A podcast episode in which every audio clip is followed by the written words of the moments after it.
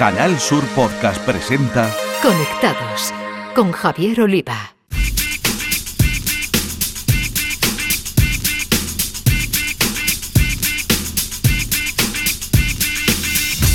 Bienvenidos, conectados. Os traemos un día más la actualidad del mundo de las nuevas tecnologías de la información y la comunicación. Nuestro epicentro Andalucía y desde aquí al resto del mundo a través de la red. Estas últimas semanas os hemos estado contando la importante presencia de startups andaluzas en la Copa Mundial de Emprendimiento celebrada en Arabia Saudí, en la que tres de nuestras compañías han acabado entre las 40 mejores del mundo.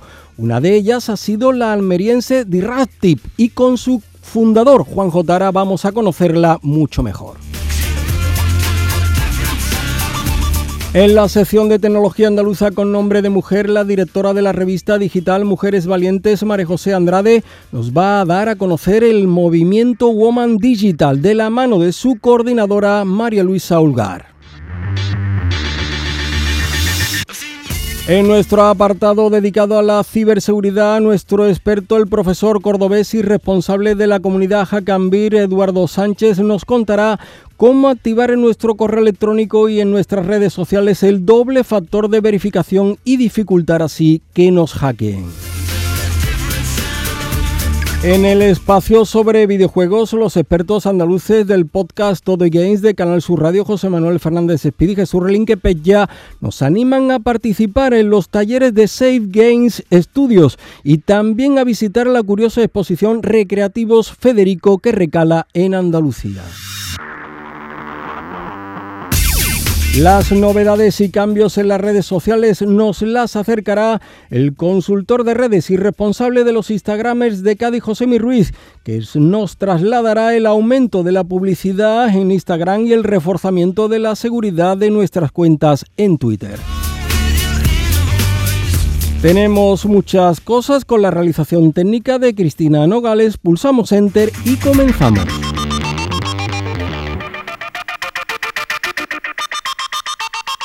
Conectados con Javier Oliva.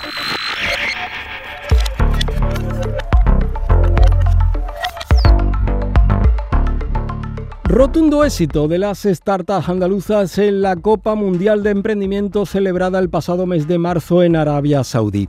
Cinco de las seis españolas seleccionadas para estar allí entre las 100 mejores del mundo eran andaluzas y tres han llegado a las semifinales. Han sido la almeriense Disruptive, la cordobesa Genap y la malagueña Gen Engine Solution de nuestra buena amiga de Conectados Ana Medina, que además con su sistema para mejorar el diagnóstico y tratamiento de enfermedades raras y oncológicas ha obtenido el premio de la categoría Women Funders dotado con 50.000 dólares. Le enviamos nuestra enhorabuena como se la damos también personalmente al fundador de Diractive Juanjo Tara, que ha vuelto de Riyadh con el logro de haber conseguido estar entre las 40 mejores startups del mundo. Juanjo, ¿qué tal? Felicidades y encantados de tenerte aquí en Conectados. De verdad, muchísimas gracias y la verdad un placer estar aquí. Lo primero, Juanjo, la experiencia. ¿Con qué sensaciones te quedas de todo lo vivido allí en Riyadh? Bueno, pues la verdad la experiencia ha sido única. Nos hemos reunido las 100 mejores empresas del mundo, ¿no? de todo el mundo. Han llegado desde Latinoamérica, Asia, por supuesto Europa, África. Y bueno, ver, ver que, bueno, hay tanta gente ¿no? que emprende de tantos sitios y, con tantos proyectos interesantes, creo que eso ha sido enriquecedor, ¿no? Eh, el evento también en Riyadh, pues ha sido espectacular. Eh, bueno, por suerte una española, ¿no? Ana ha ganado uno de los premios, o sea mm. que la experiencia ha sido genial. Qué bien. Vamos a ver si te parece, Juanjo, un paréntesis para conocer qué hacéis en Disruptive, eh, precisamente, em, por qué es tan disruptivo lo que hacéis. Sí. Bueno, pues nosotros en Disruptive lo que, lo que estamos diseñando son dispositivos subdermales, es decir, que lo ponemos dentro, lo insertamos dentro del cuerpo y con ellos podemos hacer diferentes funcionalidades, como puede ser leer tu temperatura corporal, podemos incluso pagar, podemos incluso entrar en tu oficina. Esos dispositivos son del tamaño de un grano de arroz, no tienen batería y pues gracias a eso tienen una vida útil de más de 15 años, ¿no? Es decir, el, y el método de inserción, como, como los instalamos, pues lleva solo unos 15 segundos. Puede ser como un piercing o, o, poner una vacuna, ¿no? Ese es el mismo proceso. O sea que es muy sencillo. Te lo habrán dicho mucho, pero lo que hacéis suena un poco a ciencia ficción, así que, oye, cuéntanos en qué fase os encontráis, si ya lo estás implementando y, no sé si incluso tú ya lo llevas puesto, no lo sé. Claro, claro, pues eh, aunque parezca que no, estamos ya en una, etapa, en una etapa bastante más avanzada de lo que parece. ¿no? Tenemos ya miles de personas en toda Europa usando nuestros dispositivos. El, el, primer caso de uso lo hemos hecho en Suecia, donde ya tenemos miles de personas allí y con solo nuestro dispositivo pueden entrar al tren, pueden entrar a las oficinas, incluso a las cadenas de gimnasios más grandes del mundo.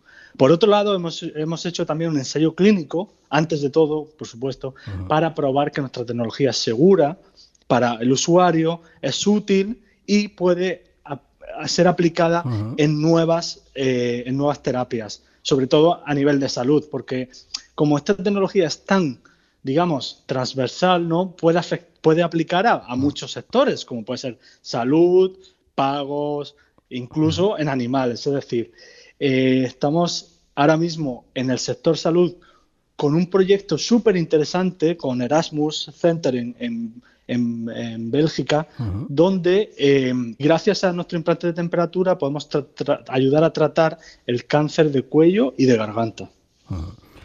Eh, nos has hablado sobre todo de Suecia porque eh, es una empresa hispano-sueca, pero en España, eh, Juanjo, mm, ¿hay algún tipo de normativa, protocolo, permiso de las autoridades sanitarias que necesitéis para aplicarlo? Claro, bueno, esta normativa es a nivel europeo, es decir, eh, nosotros estamos regulados por un dispositivo médico, o sea, medical devices, y debido a eso, pues tenemos que pasar una serie de normativas, una serie de, requisitos, como puede ser las evaluaciones biológicas, ¿no? Para ver que nuestros dispositivos, pues eso, no generan ningún tipo de rechazo, para, para también tratar todo el tipo de radiofrecuencia, es decir, todas las certificaciones que la Unión Europea nos exige, ¿no? Luego, cada país tiene una normativa diferente de, la instalación, ¿no? Por ejemplo, nosotros tenemos 24 sitios en Europa donde la gente se lo puede instalar y dependiendo del país pues tiene una normativa u otra. Pero eso es solo la fase de instalación, ¿no? de, ponerlo. A nivel de, regulación y de requisitos y seguridad es a nivel europeo, que es donde estamos trabajando. Eh, has nombrado eh, ese trabajo que se hace en torno al cáncer, en Bélgica concretamente, con lo cual mm, vuestros implantes pueden ir más allá ¿no? de, lo que es medir la temperatura, un estado eh, normal del cuerpo. Se puede, no sé si llegar a, avisar los estadios iniciales, por ejemplo, de un cáncer, ¿no? Bueno, ahora mismo en el futuro, o sea, por supuesto, estamos trabajando para añadir más sensorización, pero a día de hoy, que es un poco la realidad, ¿no? Porque a mí nos gusta hablar mucho de futuro, pero es que a día de hoy, gracias a simplemente poder medir la temperatura corporal en la zona del cuello y de la garganta, podemos ayudar ese tratamiento que están haciendo de, cura de cáncer, porque lo hacen aplicando, eh, aplicando calor, ¿no? Y no tenían ninguna herramienta de hoy para saber justo en el lado del tumor qué, temperatura le aplicaban. Y eso, pues, que obviamente afecta mucho a la fiabilidad y a la mejora del tratamiento. Es decir, a día de hoy ya hoy estamos ayudando en ese sentido, ¿no? Y seguramente habrá muchos otros sectores que solo con temperatura podemos ir ayudando, ¿no? Un ejemplo es, hemos detectado con nuestros implantes que solo con nuestra temperatura corporal dentro del cuerpo, no la de la piel, podemos saber los ciclos hormonales que tienen las mujeres. Entonces, solo con temperatura podríamos, digamos, ayudarles a, decir cuál es el día idóneo para, para pues, porque están más eh, proclives a, ser más fértiles, o incluso, es decir, y solo con temperatura, nada de hormonas, nada de tratamientos, es decir, que que solo con un valor que es la temperatura, que parece algo obvio, que eso, pues mira, ya dos, dos, casos de uso que pueden tener un impacto incalculable a día de hoy, ¿no? ¿Son, Juanjo, autoinstalables? No, no, no. Nosotros, eh, cada centro tiene que cumplir unos requisitos, eh, firman un acuerdo de buenas prácticas. Nosotros solo lo enviamos a los centros, no al cliente final, y, el, cliente final va a la clínica con una cita y se lo instala. Aunque el proceso sea muy sencillo, nosotros queremos seguir el protocolo y, los estándares de calidad que, pensamos que son los idóneos, ¿no? Hay otra gente que quizás lo hace, pero nosotros seguimos ese protocolo y no lo cambiaremos. ¿Qué tiene que hacer quien no esté escuchando y esté interesado en, bueno, pues tener ese implante de, de Bueno, pues simplemente se puede acceder a, nuestra web, disruptive.com, y, allí pues eh, tenemos ahora un programa de beta tester, un programa que quien quiera probar nuestra tecnología dentro del, ensayo clínico que estamos haciendo se puede apuntar y nosotros, dependiendo de su localización en toda Europa, no tiene que ser ni en Andalucía ni en España, en toda Europa le diremos el, el centro más cercano para que pueda instalárselo. Y con eso le damos acceso a nuestra app, le damos acceso al grupo de, del grupo que tenemos de todas las personas que usan el implante y bueno, que pueden explorar y pueden usarlo para, para, para, ir descubriendo cómo este tipo de tecnología pues puede cambiar la vida a muchas personas. ¿no? ¿Es posible ya en Andalucía, en algún centro? Pues yo creo que lamentablemente a día de hoy no, pero estamos trabajando ya en venir a, en venir a instalarnos en, en Andalucía, en, en España, y, y, bueno, hago un llamamiento que que estamos buscando clínicas o centros donde, donde podamos instalarlo a nivel, a nivel eh, español. Y ser profeta en tu tierra, que recordamos eres de Almería. Exactamente, eso es, exactamente, de Almería, macho, y, hemos empezado desde, el norte. Desde Suecia. bueno, vamos para terminar a volver un poco a Riad y para que nos cuente, em, ¿qué tuvisteis que hacer allí para llegar hasta esas semifinales de, la Copa Mundial, que es un gran éxito? Pues la verdad que el proceso fue un poco largo, ¿no? Eh, nosotros empezamos en 2022 cuando ganamos el, premio a la empresa andaluza más innovadora. Eso automáticamente nos clasificó para la final española que se hizo en Sevilla. ¿no? Y allí quedamos en el top 3, en las, tres más, eh, digamos, en las mejores tres empresas, y eso nos clasificó para ser la 250 del mundo. ¿no? Y eso ya dentro de la organización. Y de esas 250 hicieron un programa online donde había que hacer una serie de, pues, de, tareas y una serie de, de, workshops con ellos online. Y de esas 250, ese era el corte grande porque de ahí elegían las 100 que iban a Riyadh, ¿no? Entonces, ahí fue la verdad donde, donde trabajamos más duro. Intentamos, pues imagínate, 250 empresas de todo el mundo, ¿no? Compitiendo por, por ir a esa final en Riyadh. Y, y bueno, eh, al final lo conseguimos y de, pasamos cuartos de final, que fueron pasar de la 100 a 40, y bueno, nos quedamos un pasito de la final, ¿no? O sea, nos quedamos en semifinales, entre las 40 mejores, muy contento, la verdad, muy. Pues un trabajo que al final mm, yo soy un poco eh, el representante, ¿no? Pero detrás de mí hay un equipo súper grande que, que está motivadísimo y apoya y empuja casi más que yo, ¿no? Entonces pues eh, al final esto es un premio para todos y para demostrar que desde cualquier sitio del mundo eh, se puede impactar, ¿no? O sea, estamos en Almería y, mira, estamos, pues hemos ido a Riyadh a una final mundial, estamos vendiendo eh, en Europa, es decir, desde aquí se pueden hacer grandes, grandísimas cosas, ¿no? Muy grande. Disruptive, ya sabéis, startup que diseña y comercializa implantes bajo la piel que monitorizan nuestro estado de salud, ha acabado entre las 40 mejores startups del planeta en la Copa Mundial de Emprendimiento celebrada en Arabia Saudí, junto a otras andaluzas como la malagueña Jin y la cordobesa Jenab. El almeriense Juan Jotara es su fundador y ha estado aquí en Conectados. Enhorabuena, amigo, y que el futuro traiga muchísimo más éxito trabajando desde aquí, desde Andalucía. Muy bien, muchísimas gracias. Un saludo. Escuchas Conectados. Canal Sur Podcast.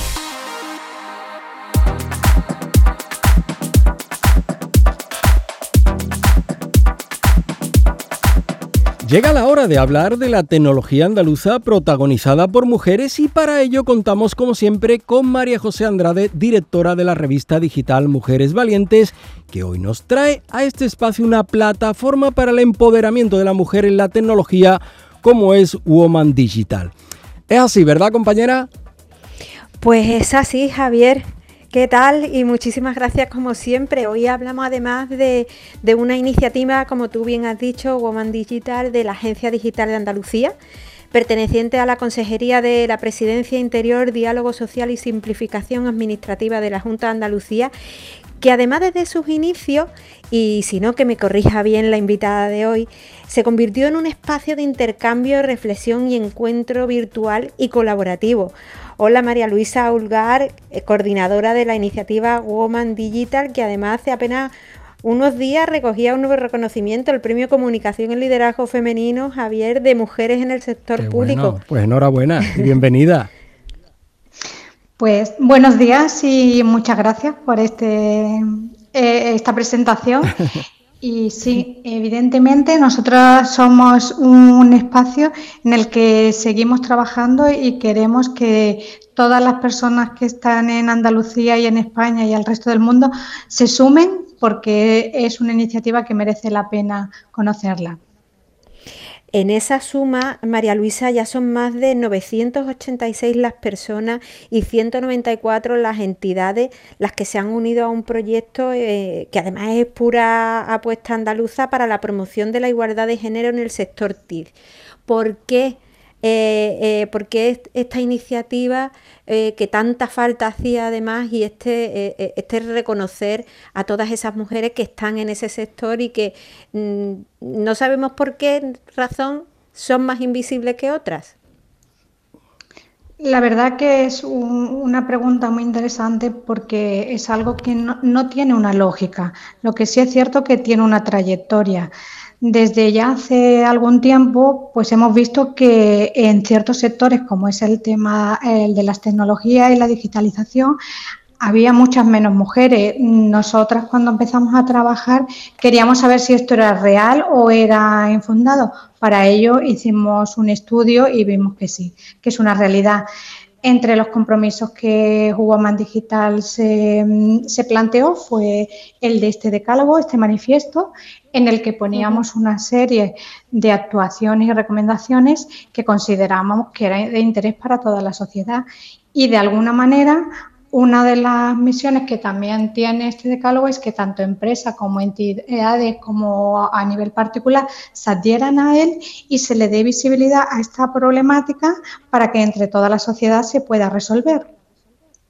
María Luisa, eh, en Woman Digital encontramos a más de 120 expertas en el sector TIC eh, más de 40 mujeres referentes a las que se le da visibilidad eh, y que además hay que contar porque, como bien dice Teresa Busto, eh, vicepresidenta de Airbus, lo que no se cuenta no existe y no se quiere ser. Hay que contarlo. ¿De qué manera lo estáis contando y de qué manera estáis dando visibilidad a vosotras desde Woman Digital a todas estas expertas y a todas estas mujeres referentes? Dentro de nuestra web, que es el espacio que funciona a modo de observatorio, donde recopilamos todo lo que entendemos que va ocurriendo en el mundo TIC, eh, tenemos un, un apartado que llamamos de referentes en el que tenemos por una parte esas entrevistas en las que mujeres que destacan ya no solamente a nivel directivo, sino en sus empresas, con su labor, con su trabajo, para que se las visibilice y a la vez sirvan de referente a otras niñas o mujeres o incluso a hombres para seguir su trayectoria. Porque hasta ahora uno de los grandes problemas que nos encontramos es que siempre nos han dicho que faltan referentes femeninas. Entonces, estamos trabajando para que eso no ocurra y siempre exista una referente que le sirva a cualquier persona.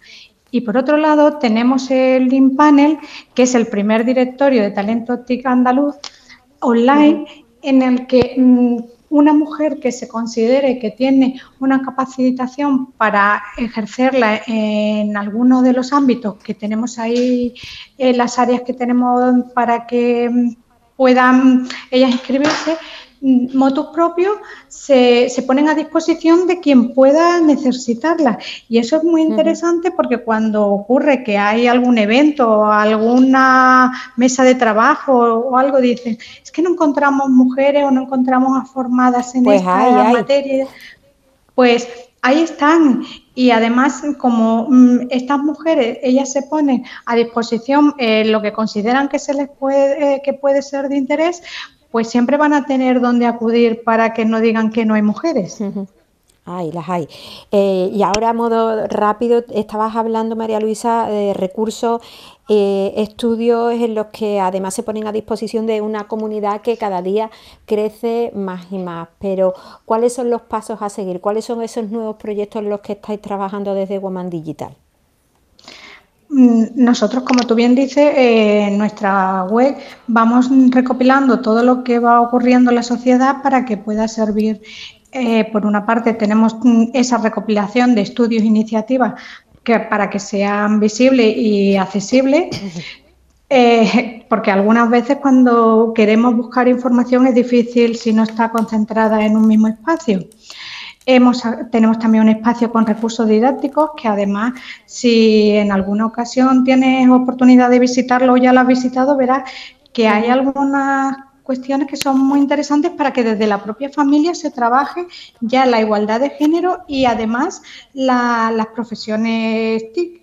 O sea que eh, en colegio, en familia, este es un recurso que yo recomendaría que se visibilizara. Y como siempre, tenemos nuestras charlas, nuestro Woman Digital Talks, en los que intentamos despertar vocaciones STEM y este, el año pasado pusimos en funcionamiento los Woman Digital Day, en el que llevamos la tecnología al centro educativo de la mano de mujeres profesionales que están desarrollando proyectos TIC.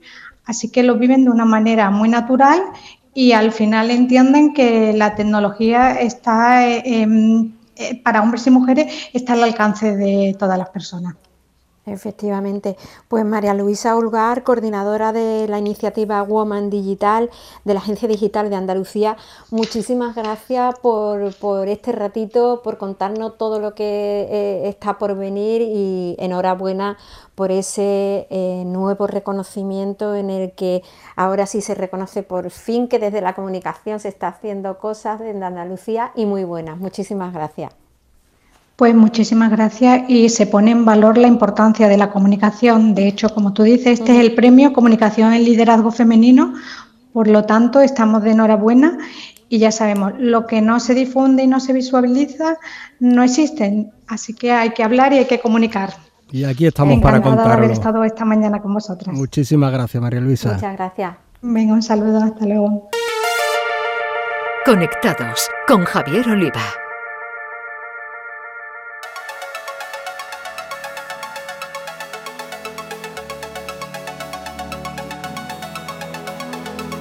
Nuestro experto andaluz en ciberseguridad, Eduardo Sánchez, profesor de informática en la formación profesional y responsable de la comunidad Hackambir, nos va a dar todos los detalles de un buen sistema para aumentar la seguridad de nuestro correo y cuentas de redes sociales, como es el doble factor de verificación.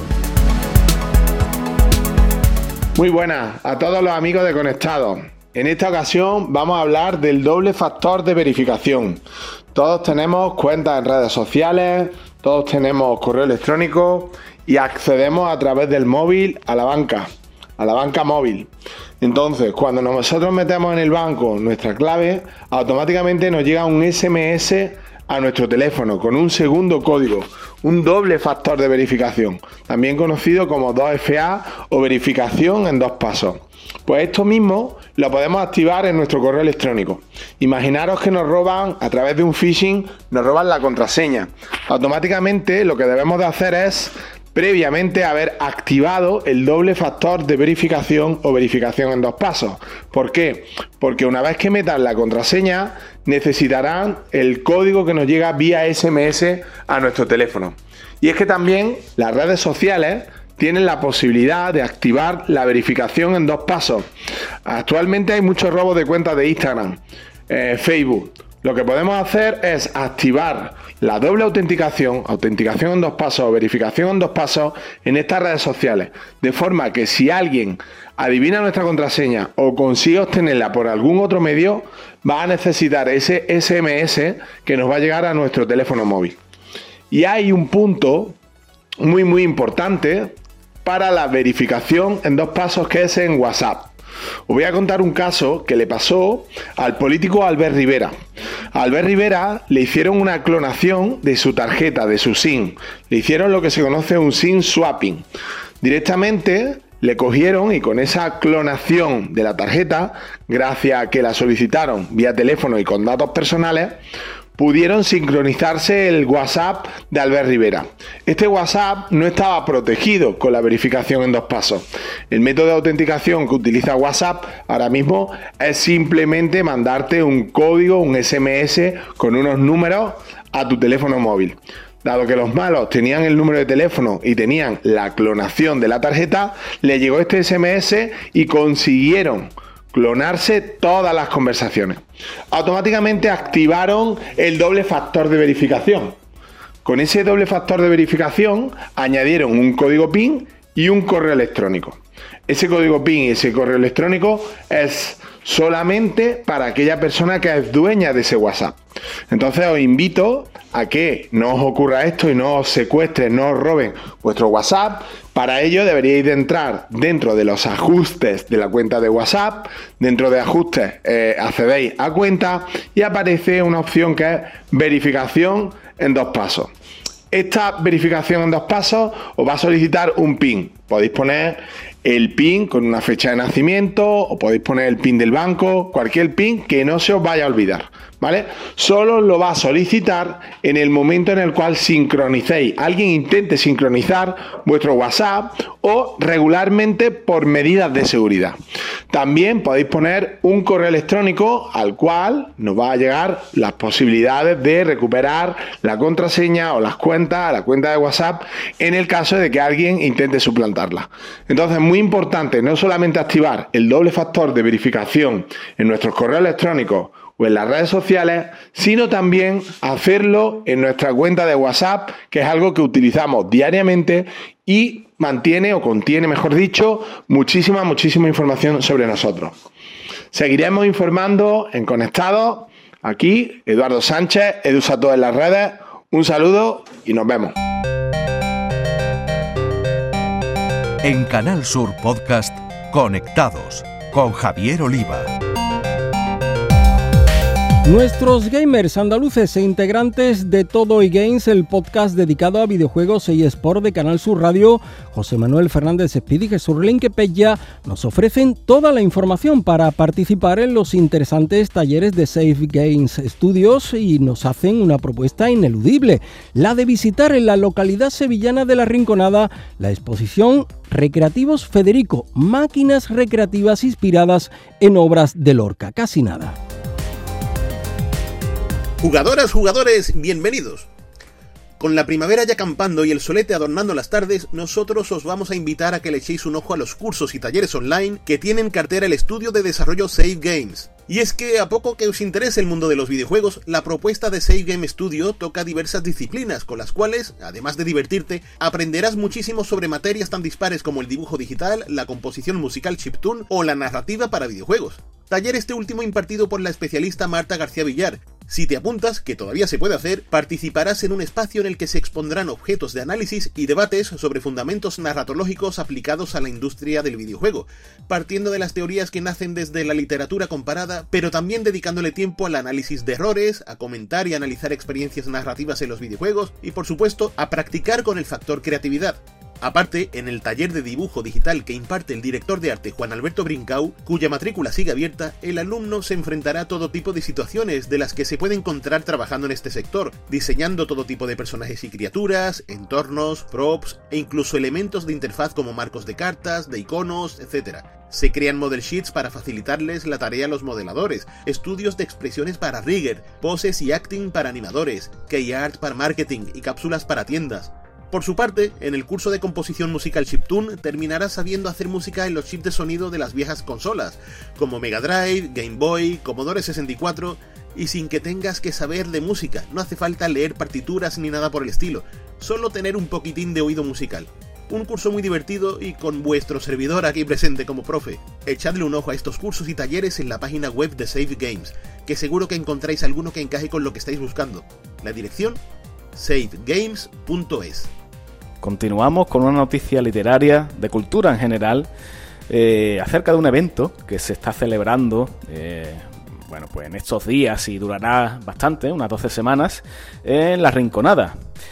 Eh, se trata de un evento llamado La Estación de las Letras, relacionado lógicamente con, la literatura, donde habrá charlas, habrá una feria del libro y habrá, bueno, pues una exposición que es la que nos interesa en este caso, que se llama Recreativo Federico, a cargo del sevillano Alex Peña y que de alguna manera representa conceptualmente pues una serie de máquinas recreativas de todo tipo inspiradas en, obras del gran Federico García Lorca. Eh, bueno, muy original a priori, ¿no? Es una, una obra, una exposición que ya ha pasado por, varias ciudades, eh, Madrid y Barcelona entre ellas, con, gran éxito y que, bueno, pues mezcla de alguna manera, pues... Eh, conceptos jugables, como puede ser el futbolín, puede ser el Space Invaders, o incluso la máquina esta de, de los topos, ¿no? Que los topos van saliendo por, agujeros y tenemos que darles con el martillo, pues eh, se une de alguna manera a lo que fueron eh, esas mujeres artistas eh, de la generación del 27, silenciadas, invisibilizadas, que de alguna manera pues se quiere reivindicar con, esta obra de forma muy lúdica, como decimos, muy original y muy recomendable, ¿no? Esta obra de, de Alex Peña, que como decimos podréis visitar en la Rinconada durante estos días. Y hasta aquí llegamos con el Conectados de esta semana. Os vemos en 15 días. Un saludo y seguid jugando. Escuchas Conectados. Canal Sur Podcast.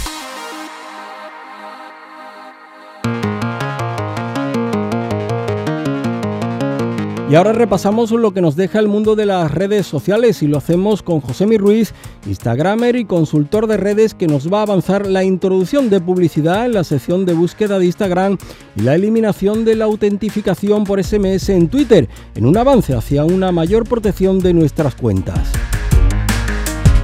La publicidad se ha convertido en una importantísima fuente de ingresos para las redes sociales y por ello cada vez hay más anuncios y se diseñan nuevas formas para que el usuario los reciba. Gran parte de las ganancias de Meta en las redes sociales depende de los anuncios que se muestran a los usuarios. En Instagram, por ejemplo, se están proyectando diferentes cambios.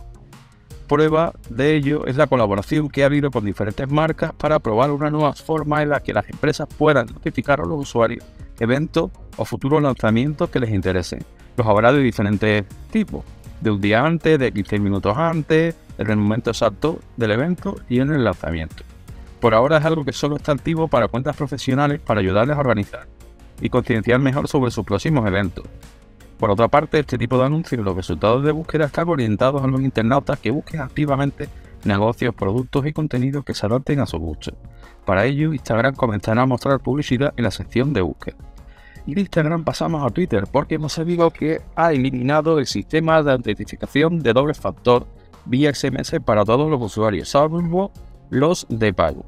Una medida eh, que ha sido bastante significativa porque a lo largo de los años esta compañía y muchos usuarios han aprendido por las malas que los números de teléfono no son buenos identificadores y que los mensajes de texto son vulnerables. La verificación en dos pasos es una forma de añadir una valiosa capa de protección adicional a todas las cuentas y es especialmente útil si los ciberdelincuentes han conseguido hacerse ya con tu contraseña. Este método de comprobación que se desarrolló por primera vez a mediados de los 90 se ha convertido con diferencia en el más popular en plataformas de correo electrónico, de redes sociales, tiendas online y bancos. Y esto es porque esperar a recibir un mensaje de texto con un código e introducirlo después de la contraseña es una forma muy cómoda para proteger la seguridad de tu cuenta. Pero claro, ante cualquier segunda verificación es mucho mejor que ninguna. Se sabe desde hace tiempo que los mensajes de texto son susceptibles de diversos ataques. Antes de darle el adiós al SMS, hay que tener en cuenta que utilizar cualquier método de verificación es mejor que confiar únicamente en la seguridad de una contraseña. Utilizar aplicaciones dedicadas a la autentificación en los dispositivos es una forma muy lógica y efectiva de proporcionar una seguridad sólida. y ofrece más flexibilidad que el sistema de, de verificación mediante hardware. Esta ventaja, además, reside en que, en lugar de recibir un código por mensaje de texto, el código aparece en la aplicación y está vinculado directamente al dispositivo, en lugar de un número de teléfono móvil. Por otro lado, para aumentar aún más la protección, es posible adquirir una llave de seguridad física que se conecte a través de USB, NFC o Bluetooth. La llave física ofrece de este modo un alto nivel de protección, sobre todo porque los códigos no se pueden interpretar ni redirigir. Así, para entrar en una cuenta, los delincuentes tendrían que robar tanto la llave como las credenciales de acceso.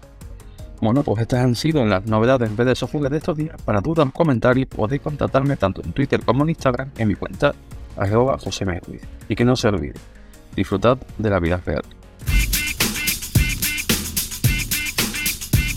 Es hora de terminar, ya sabéis que cada dos semanas tenéis una nueva entrega de Conectados en la plataforma de podcast de Canal Sur Radio, en Spotify o en Google Podcast, entre otras. Así que os pedimos que os suscribáis en algunos de estos canales. Hasta entonces a todos, feliz vida virtual. En Canal Sur Podcast han escuchado Conectados con Javier Oliva.